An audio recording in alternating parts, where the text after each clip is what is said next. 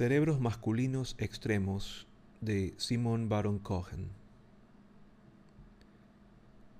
El autismo es exagerado en ciertos rasgos del sexo masculino, sobre todo la sistematización o tendencia a entender las cosas a través de sus partes.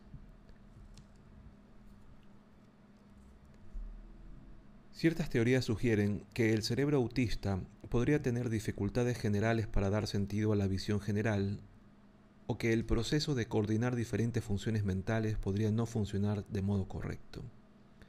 Los diagnósticos de autismo y síndrome de Asperger implican discapacidad social, dificultades de comunicación y conductas repetitivas. Hay pruebas de que esas dificultades no están provocadas por los mismos factores. Así, la visión del mundo es más compleja que la simple sistematización.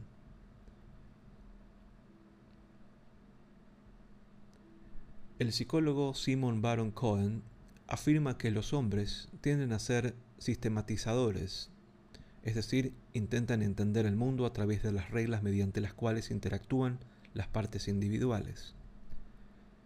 Las mujeres, en cambio, son mejores empatizadoras, tienen más capacidad para entender las emociones de los demás.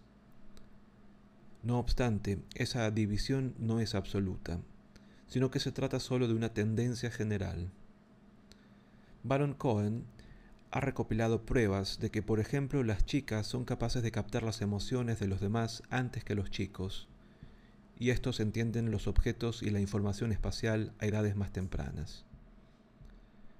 Las personas con autismo o alguna variante como el síndrome de Asperger pueden tener dificultades importantes para entender cómo piensan, sienten y se comportan los demás, pero en cambio entienden mucho mejor los sistemas Incluso cuando se dan dificultades de aprendizaje, esa tendencia puede expresarse como un interés especial por algún ámbito determinado, un sistema de transporte, estadísticas deportivas o el cableado eléctrico, por ejemplo.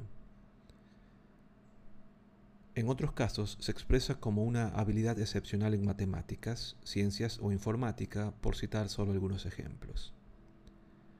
Baron Cohen sospecha que las personas con autismo podrían haber estado expuestas a un exceso de testosterona antes de su nacimiento, exceso que provoca la tendencia sistemática a funcionar al máximo, pero sin empatía.